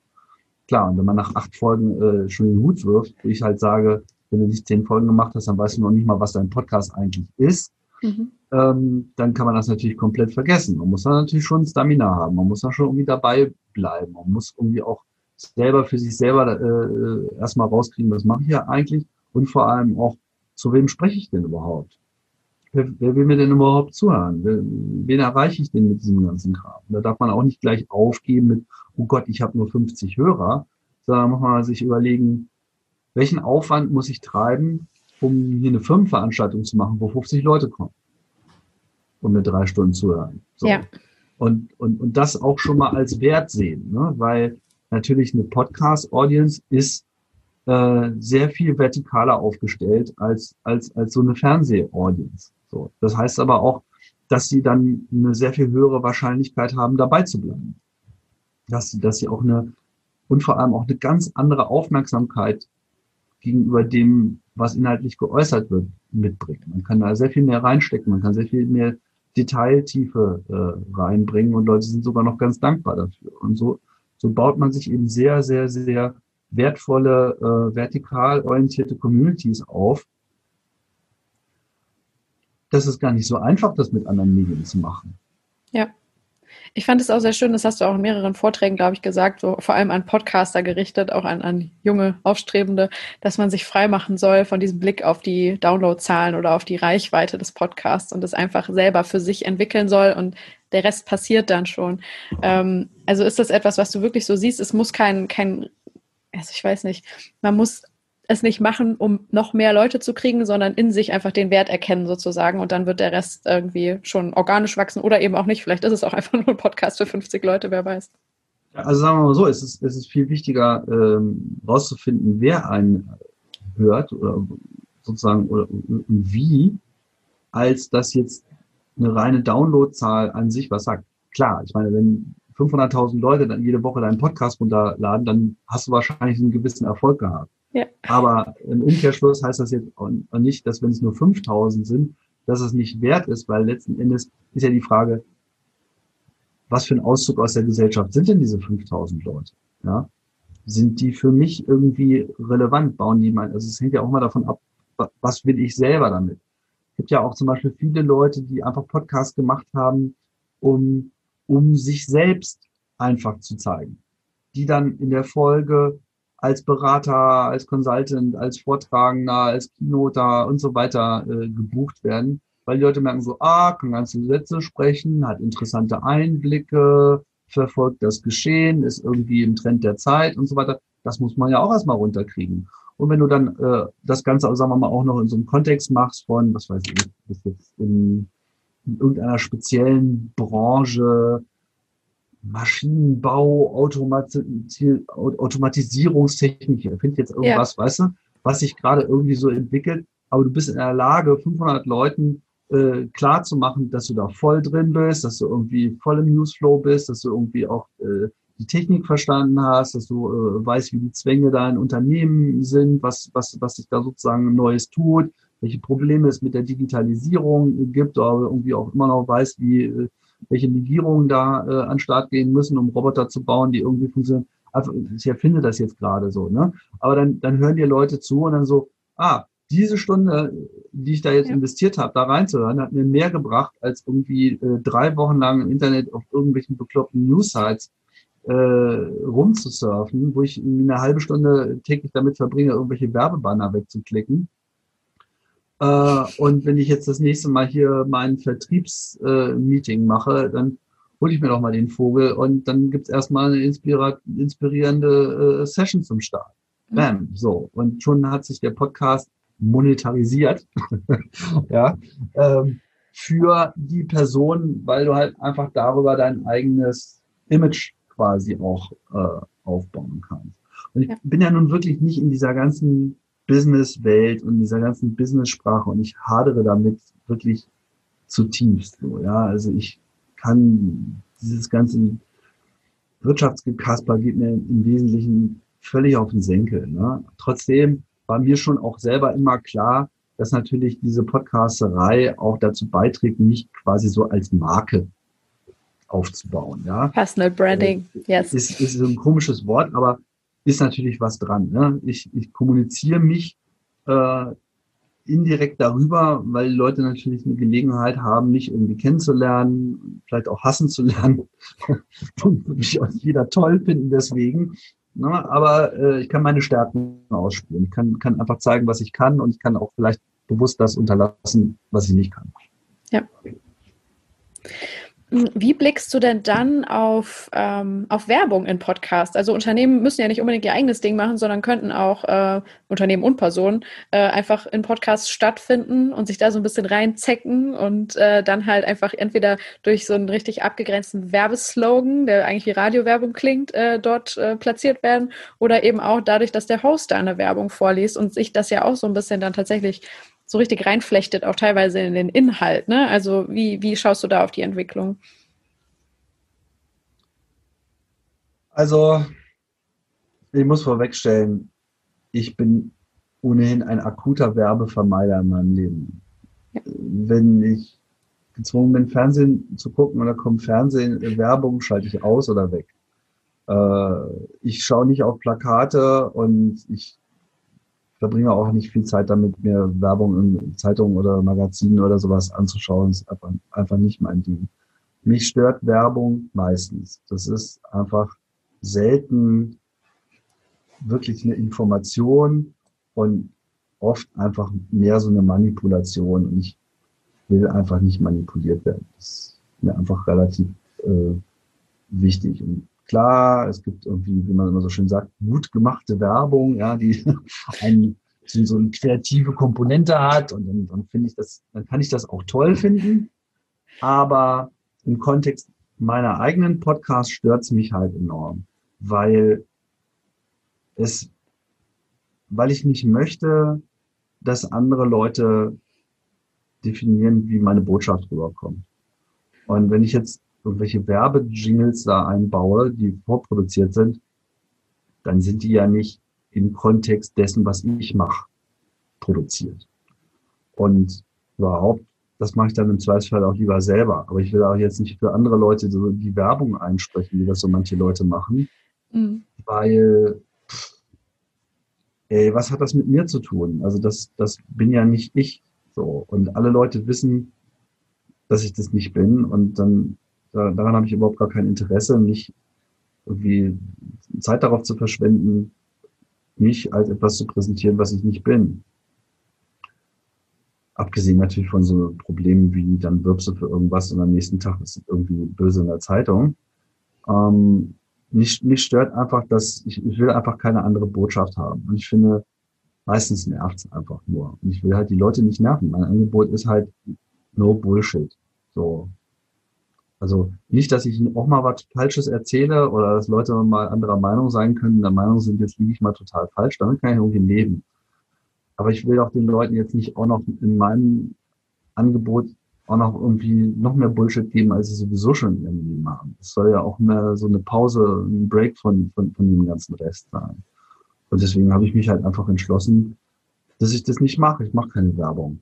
So, mhm. ich mache nicht, lese nicht irgendwas vor, und will auch gar nicht so den Eindruck ähm, haben, dass oder äh, erzielen, dass, dass ich, dass das jetzt irgendwie auch nochmal wichtig ist, weil machen wir uns auch nichts vor. Werbung heißt, dass deine Kunden auf einmal nicht mehr die Leute sind, die dir zuhören, sondern dann sind die Leute, die dir zuhören, sind deine Ware, die du an den anderen Kunden verkaufst. Und das ist nicht das Businessmodell, ähm, was mir vorschwebt. Meine Kunden sind die Leute, die zuhören. So, und die sollen danach selber entscheiden, ob es das wert ist, dass ich das weitermache. Und wenn es das wert ist, dass ich das weitermache, dann sollen sie irgendwie zu irgendeinem Zeitpunkt ein paar Euro aus der Tasche ziehen und sagen, hier hasse, hast mich überzeugt. So. Wenn sie es regelmäßig machen, super, damit kann man planen. Wenn sie ab und zu machen, auch super, hat man noch was extra. Aber so dieses, mich mit so einem blöden Werbemarketing Fuzzi zu unterhalten und darüber zu diskutieren, was ich jetzt für Zielgruppen habe und wie alt die sind und wie drauf die sind und wie viel Geld die haben und so weiter. Ich will das erstmal gar nicht so genau wissen, geschweige denn will ich das weiterverkaufen noch will ich mich auch nur äh, über meine Downloadzahlen definieren lassen. Also es gibt einfach, einfach gar nichts in diesem Spiel, was ich irgendwie als angenehm empfinden würde. Und dann, dann wäre, das wäre mir so unangenehm, das dann irgendwie dann trotzdem zu machen. Das, also dann würde ich einfach lieber sofort, also wenn ich, wenn ich gezwungen wäre, Werbung zu machen, würde ich sofort aufhören mit dem Podcast. Mhm. Finde ich total spannend, weil ich jetzt auch gerade an so einer Stufe stehe. Also ich mache jetzt noch, ich mache keine Werbung oder vermarkte das auch nicht, aber ich arbeite im Marketing und ich eigentlich bin ich also sehr bei dir, was deine Position angeht und will auch nicht meine Hörer als Ware irgendwie sehen oder als das Produkt, weil es hier eigentlich um was ganz anderes geht. Und ähm, gleichzeitig arbeite ich aber in diesem Feld und denke mir so, ich kann ja jetzt nicht gegen Werbung sein. also ich muss es ja irgendwie ja, ich weiß nicht. Es geht nicht mal darum, es mitzumachen oder so, aber ich, ich hänge jetzt eh schon, ich hänge eh schon drin. Und wenn dann die Frage kommt, mache ich es oder mache ich es nicht? Aber Marketing ist ja nicht Werbung. Marketing heißt ja, finde einen Weg, ein Produkt in den Markt zu bekommen. So. Ja, das stimmt. Da ist ja Werbung nur, nur ein Weg. Eine Möglichkeit, ja, ja. Genau, aber ich arbeite auch an Werbung mit. Ja, ja. ja, stimmt. okay. Und ich sage ja, habe ja auch schon gesagt, ist ja nicht so, dass jetzt Werbung, also wenn Werbung mir ähm, als eine, eine wertvolle, abgekürzte, praktische Information rüberkommt, mhm. dann sage ich Dankeschön für die Abkürzung. Äh, habt ihr gut geworben, ja, weil äh, ihr mir, sagen wir mal, eine relevante Botschaft rübergebracht habt.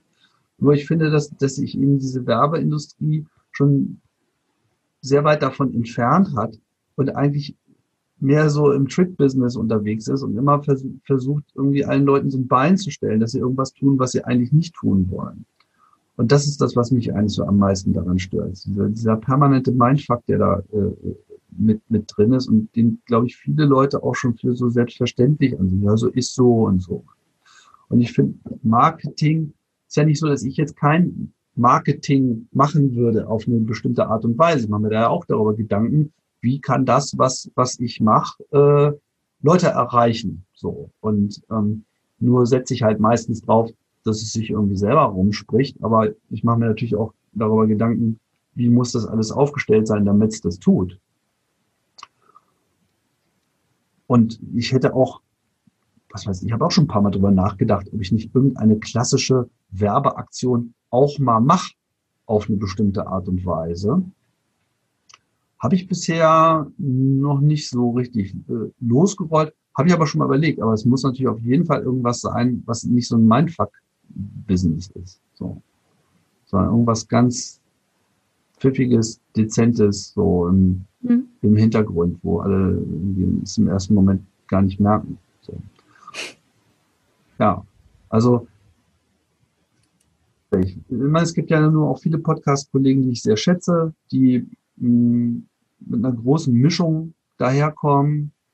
Für meinen Geschmack auch schon manchmal ein bisschen zu viel von allem, weil es gibt ja viele Modelle und es gibt dann welche, die müssen dann auch alles ausprobieren. So, ja, dann kannst du Mitglied werden in so einem Club und dann zahlst du halt regelmäßig und dann hast du da deinen Bonus-Content. Okay, kann man machen äh, ja, aber wir haben aber auch Werbung und wenn du dann dein, dein Plus-Programm hast, dann hörst du aber die Werbung nicht mehr. Genau. Ja, kann man auch machen. Ist natürlich aber auch für, für Podcaster, finde ich, dann auch ein riesiger Aufwand. Ich mal sagen muss, so lohnt sich das dann an der Stelle schon? Ja, okay, vielleicht schon. Dann, äh, ja, was weiß ich, aber dann wird trotzdem auch noch zu Spenden aufgerufen. Ja.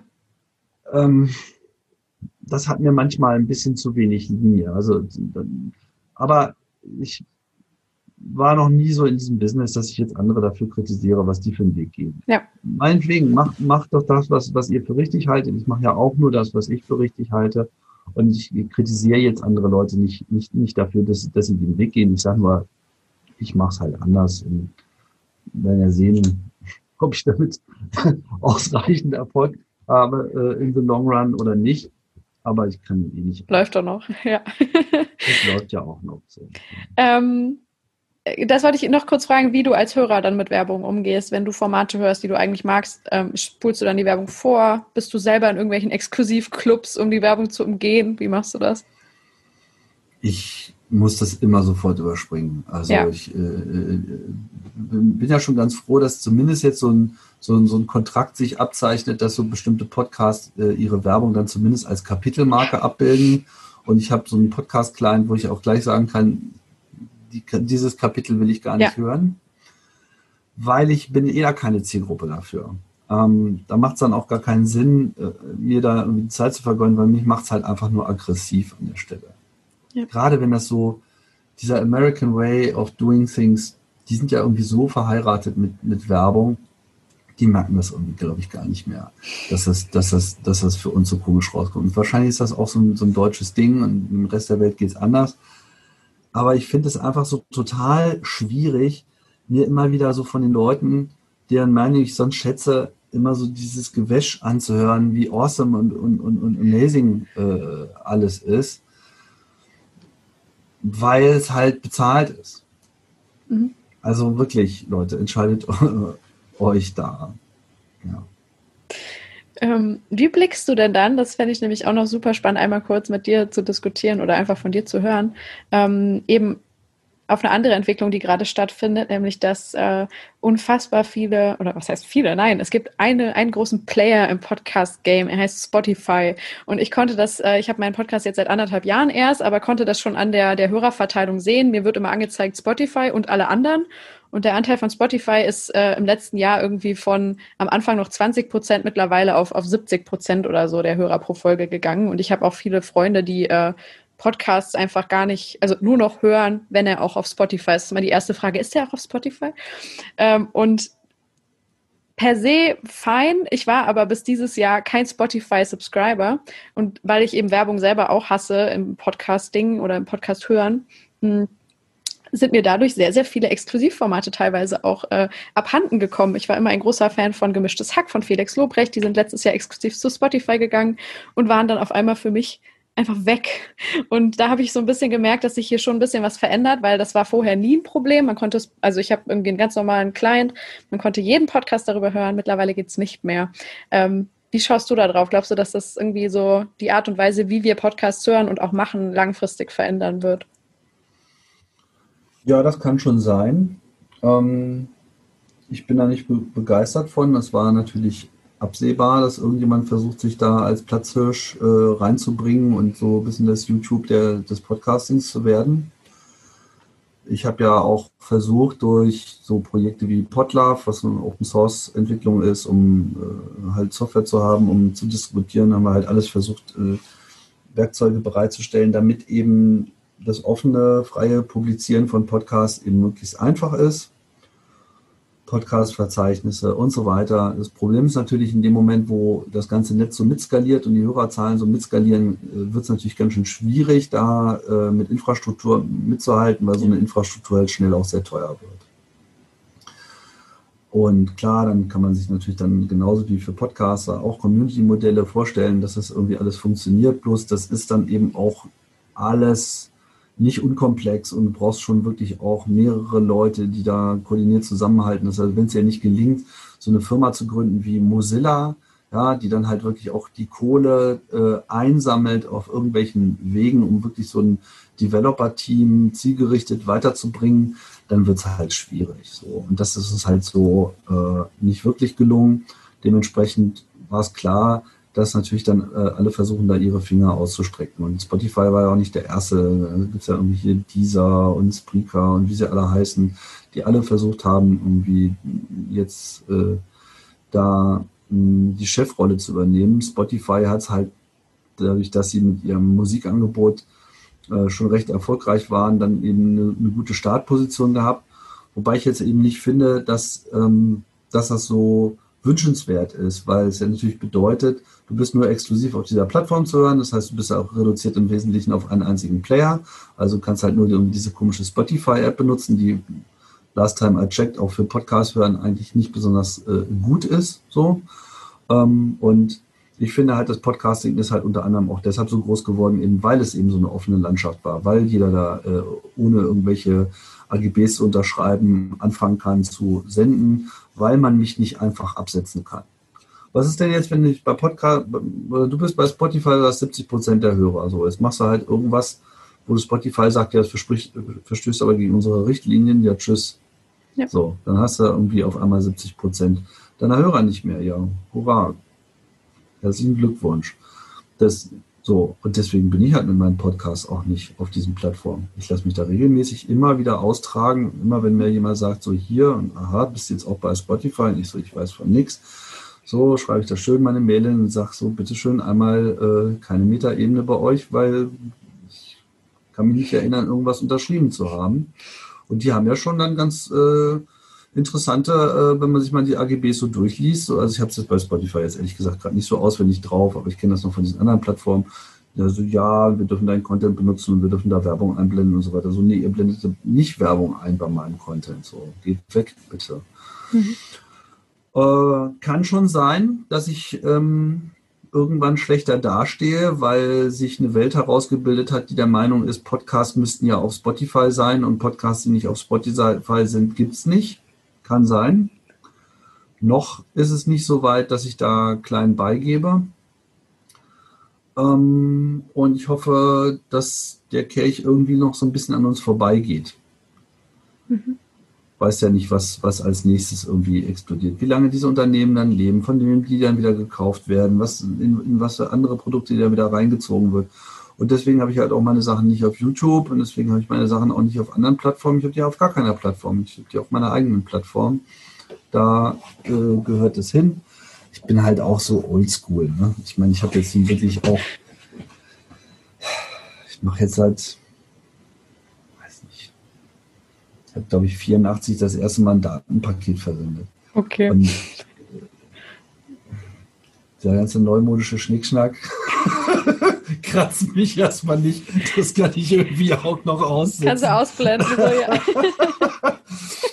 ja, das äh, sage ich natürlich mit Scherz, weil ich auf der anderen ja. Seite auch immer versuche natürlich ähm, den, den Trends auch zu folgen. Man ja. darf auch nicht äh, denken, dass die Dinge so bleiben, wie, wie sie sind. Aber ich schätze halt einfach offene Plattform, weil es gibt dann einfach Innovationen. Ich meine, sowas wie Kapitelmarken, wer, das, wer sich daran mal gewöhnt hat, sowohl auf Podcast-Seite ja. als auch auf Hörerseite, ist einfach geil. Ja. Und will man einfach haben. So, das haben wir mit unserem Podlove-Projekt, äh, kann man sagen, im Wesentlichen populär gemacht ja. und äh, dafür gesorgt, dass das jetzt mittlerweile so ein akzeptierter Standard ist. Weiß nicht, gibt es das bei Spotify mittlerweile? Nee, ne? Ich glaube nicht. Ich höre auch nicht darüber. Deshalb äh, bestraft mich Lügen, falls es so ist. Aber ja, eben so. Und dann bringt ihr da eure Podcasts auf einer Plattform raus, die noch nicht mal Kapitel machen kann. Was, was, ihr könnt ja gar nichts.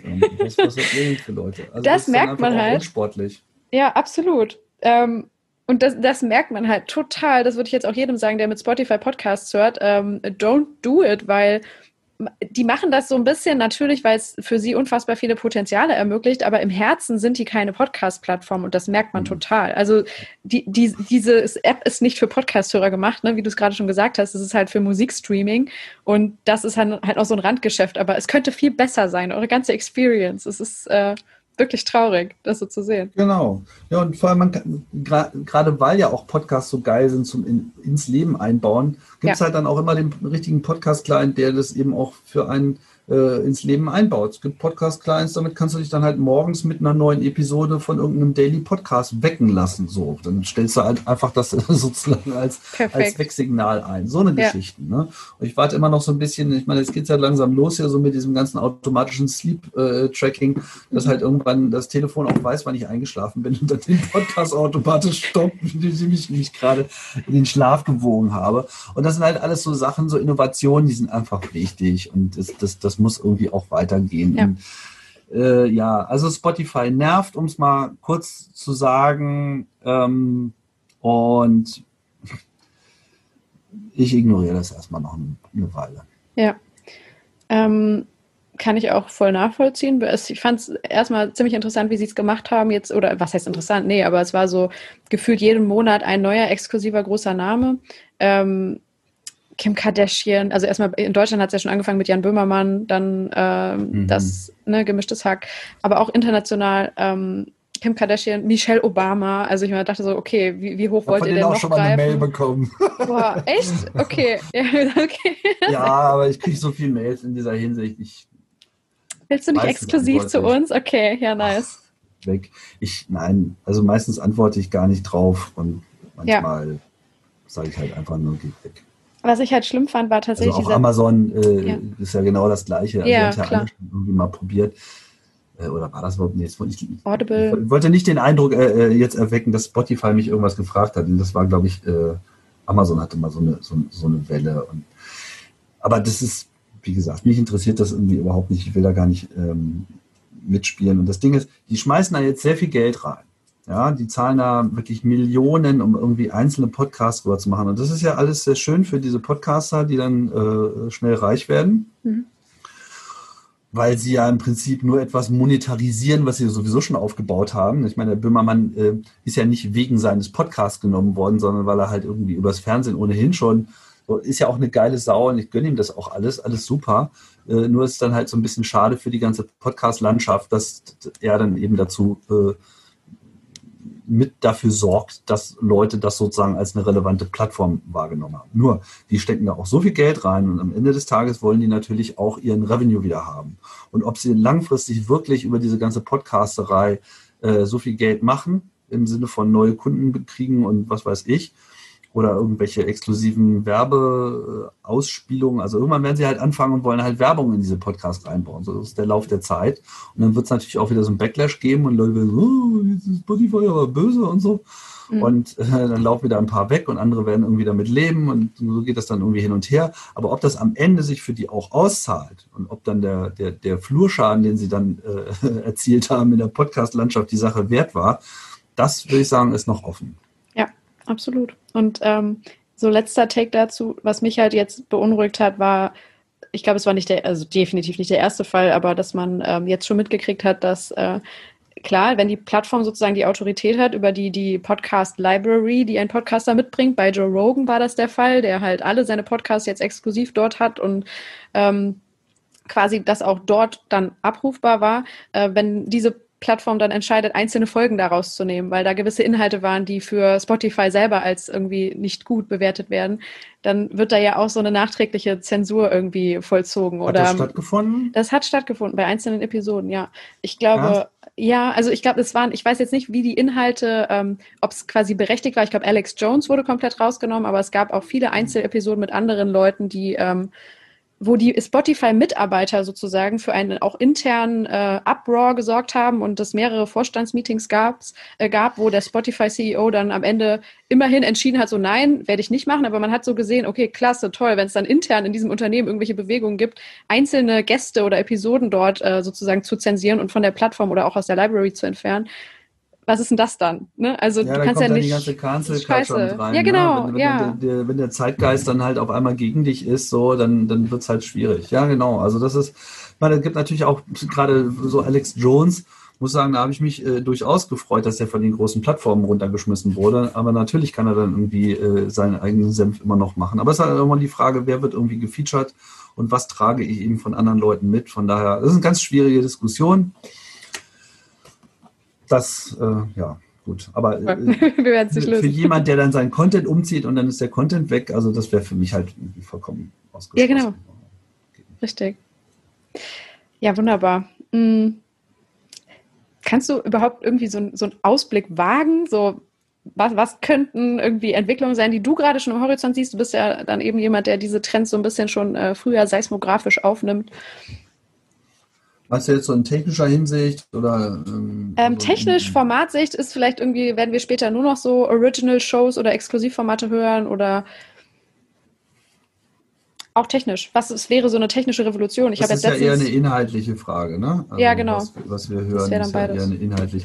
Also inhaltlich,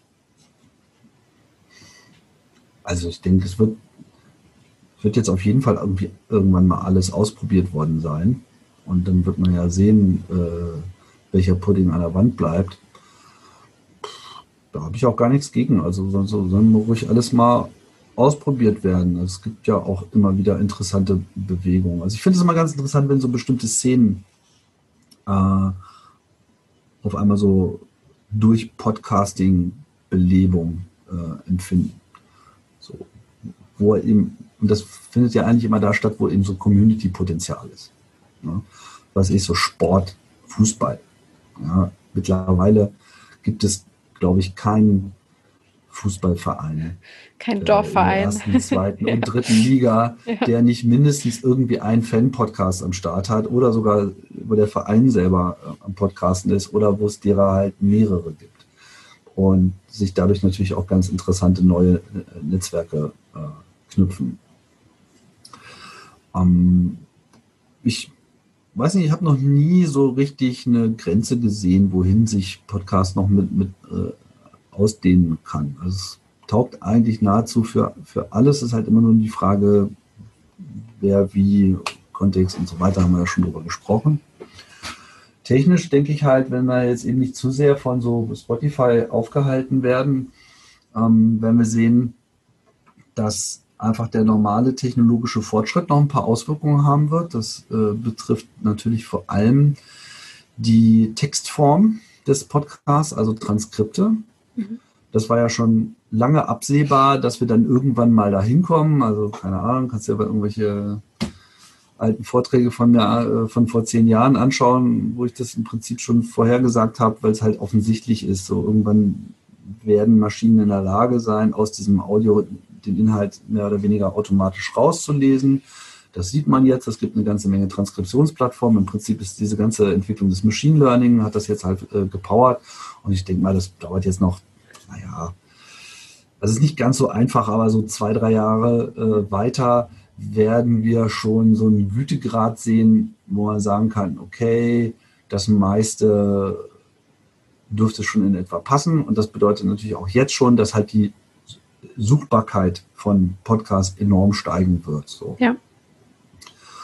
Ähm, ich denke, wir werden auch noch mehr so Melange-Formate sehen, wo so Video, was man vom Video gewohnt ist und was man vom Podcast gewohnt ist oder was man auch von so interaktiven Webseiten gewohnt ist, mehr zusammenkommt. Also kennst ja sicherlich ja immer so aufwendige interaktive Radioberichte, wo dann so engagierte Reporter versuchen, irgendwelche Berichterstattungen noch mit Fotos und, und so weiter. Das sind immer ganz nette Versuche. Ich bezweifle, dass sie im Einzelnen immer so viel Erfolg haben, aber die zeigen einen ganz interessanten Trend, nämlich dass es schon ähm, eine Menge gibt, was man so einem Podcast eigentlich noch hinzufügen möchte. Also wo, wo so, sagen wir mal, die eigentlichen Schwächen liegen. Shownotes sind ja so, so ein Ding. Ne? Also Shownotes gut zu machen ist ähm, das eine. Shownotes auf die richtige Art und Weise auch zu präsentieren, dass sie eben auch gut genutzt werden können. Das ist das andere. Ja, wo ist der Link? Wo, wo ist die Erklärung für diesen komischen Begriff, der jetzt äh, hier gefallen ist? Warum taucht der in meinem Podcast-Player in dem Moment nicht gleich auf und ich klicke auf die Wikipedia-Seite oder ich mhm. kann mir den zumindest mit irgendeiner Taste äh, schnell mal die Stelle merken und dann ja. weiß der Player auch genau, was an der Stelle für Links genannt wurden, weil die alle Zeitmarken haben und dann landen die sozusagen gleich in so einem Grabback, den ich danach auswerten und in meine Notizen schmeißen ja. kann. Warum sehe ich nicht, wenn jemand redet, gleich das Bild von dem auf Wunsch auch noch zusätzlich mit eingeblendet, damit ich bei so unübersichtlichen Laber-Podcasts mit vier, fünf Leuten, die ich noch nicht so gut kenne, äh, schnell mal äh, auch visuell mich orientieren kann, wer spricht denn da oh, ja. eigentlich gerade? Ja, also so eine, so eine Kleinigkeiten, denke, da sind wir relativ nah dran. Ähm, da mangelt es noch so ein bisschen an Standards und Umsetzungen, aber so mit modernen Webplayern kann man damit äh, gerade schon eine ganze Menge machen. Das machen wir auch beim Potlauf-Projekt. Unser Potlauf-Webplayer, der, der kann richtig viel und solche Sachen werden da demnächst äh, hoffentlich auch bald sichtbar sein. Bedeutet immer so ein bisschen Authoring-Aufwand, weil man muss das sozusagen auch irgendwie anbieten, aber das, das geht schon. Da helfen auch diese modernen Transkriptionssysteme und Multitrack-Audio-Systeme helfen da enorm. Also es ist alles machbar. Und äh, wenn man dann wiederum, und deswegen ist diese Innovation ja auch so wichtig und, und, und Spotify so nervig, wenn man dann dieses Metadatenangebot auch in die Player reingetragen bekommt und sagt, so hier, dein Podcast-Player wird besser und von mehr Leuten benutzt und gekauft, wenn du das anbietest, ja, warum sind die Transkripte nicht drin? Warum machst du es nicht gleich durch Super? Warum zeigst du nicht das Bild von der Person an? Dann werden Podcasts auch noch besser genutzt werden können. Und denke, über diesen Vektor der besseren Nutzbarkeit werden sie dann eben auch äh, in mehr Bereichen auch genutzt werden oder noch besser genutzt werden, als sie ohnehin schon genutzt werden. Dass man wegkommt nur von diesem reinen Inhaltsding zu einer besseren Wiederverwertung, weil es schon auch, also Kapitelmarken haben wir ja beide schon so ein bisschen so genickt, wie, wie, wie, wie, wie wertvoll das ist schon beim ersten Hören, was weiß ich, um was direkt anzuspringen oder auch was zu überspringen. Ja. Aber dann eben auch dieses, ah, da war doch letzte Woche in dem Podcast und so weiter. Und dann gehst du da hin und denkst dir so, ah, fünf Katastrophe, Stunden. ja. Ja, ne? Und äh, dann, aber du siehst dann halt irgendwie Kapitelmarke, zack, bumm, genau das Ding, drei Minuten 48, bist sofort da, wie geil. So, und das, das erhöht natürlich den Mehrwert den man mit, mit dem Medium bringen kann. Und deswegen sind das so Trends, von denen ich glaube, dass sie eben mittelfristig ähm, greifen werden. So. Und darüber wird es dann nochmal ganz sportlich, was, wo Podcasts sich überall einnisten. Das bedeutet aber, dass man quasi eine etwas multimedialere Vermittlung hat und äh, in gewisser Hinsicht kann ich mir eben einen ähnlichen Trend auch zum Beispiel in den reinen Videoformaten auch vorstellen. Ja? Und das findet ja auch statt. Es gibt jetzt seit einem Monat Kapitelmarken in YouTube. Yay! Hey. Did it first? Podcasting. Ja, also das ist, äh, habe ich auch begrüßt. Die User Interface ja. lässt doch ein bisschen zu wünschen übrig. Warum gibt es da keinen Button, wo ich zum nächsten Kapitel springen kann? Ich muss da irgendwie wieder mit der Maus irgendwo mit dem Finger wieder rumwursteln. Aber egal, ist schon da, kann man unten ausklappen. Da ist dann auch die Liste, kannst du draufklicken alles super. Man merkt auch schon, wie es benutzt wird. Leute weisen schon drauf hin. Du mhm. kannst da auf das Kapitel klicken, spul doch vor und so. Ne? Alles schon mal da gewesen. Also insofern glaube ich, dass auch Podcasts äh, nach wie vor so ein Innovationsmotor äh, sind, obwohl es eigentlich so eine eingeschränkte Sache ist. Und am Ende haben wir einen Vorteil immer. Stimme ist einfach das Geilste. Also Bilder können ablenken, Bilder können manchmal hilfreich sein, sind aber äh, oft auch wirklich vorurteilsgetränkt. Stimme ist einfach das, was am meisten Vertrauen erzeugt und wo wir am, am ehesten andocken. So, ne? Wenn man Leute vermisst, dann sagt man nicht so, ja, ich musste unbedingt mal dein Gesicht sehen, sondern man wollte einfach mal die Stimme hören. So. Und das äh, ist schon ein Faktor, der, glaube ich, noch ein bisschen unterbewertet ist, wie, wie viel darüber so transportiert wird. Das Bild hat uns sehr abgelenkt. Und glaube, es ist eher derzeit, jetzt ist gerade mal so die Phase der, der Stimme, also die Wiederentwicklung, Wiederentdeckung des, äh, des Klangs. Ich danke dir für deine Zeit und dass wir heute deiner Stimme lauschen konnten. Schön, dass du dabei warst. ja, bitte sehr. Das war der Podcast mit Tim Pritlaff. Ich hoffe, es hat euch Freude gemacht. Ich hoffe, ihr seid beim nächsten Mal wieder dabei. Schickt gerne Feedback über LinkedIn, ähm, sendet gerne Bewertungen der positivsten Art, wenn es möglich ist, ähm, auf Apple Podcasts bzw. iTunes. Das hilft diesem Format einfach noch weitere Kreise zu ziehen. Ich bin euch jetzt schon sehr, sehr dankbar für eure Zeit und hoffe, wir hören uns bald wieder. Macht's gut. Bye bye.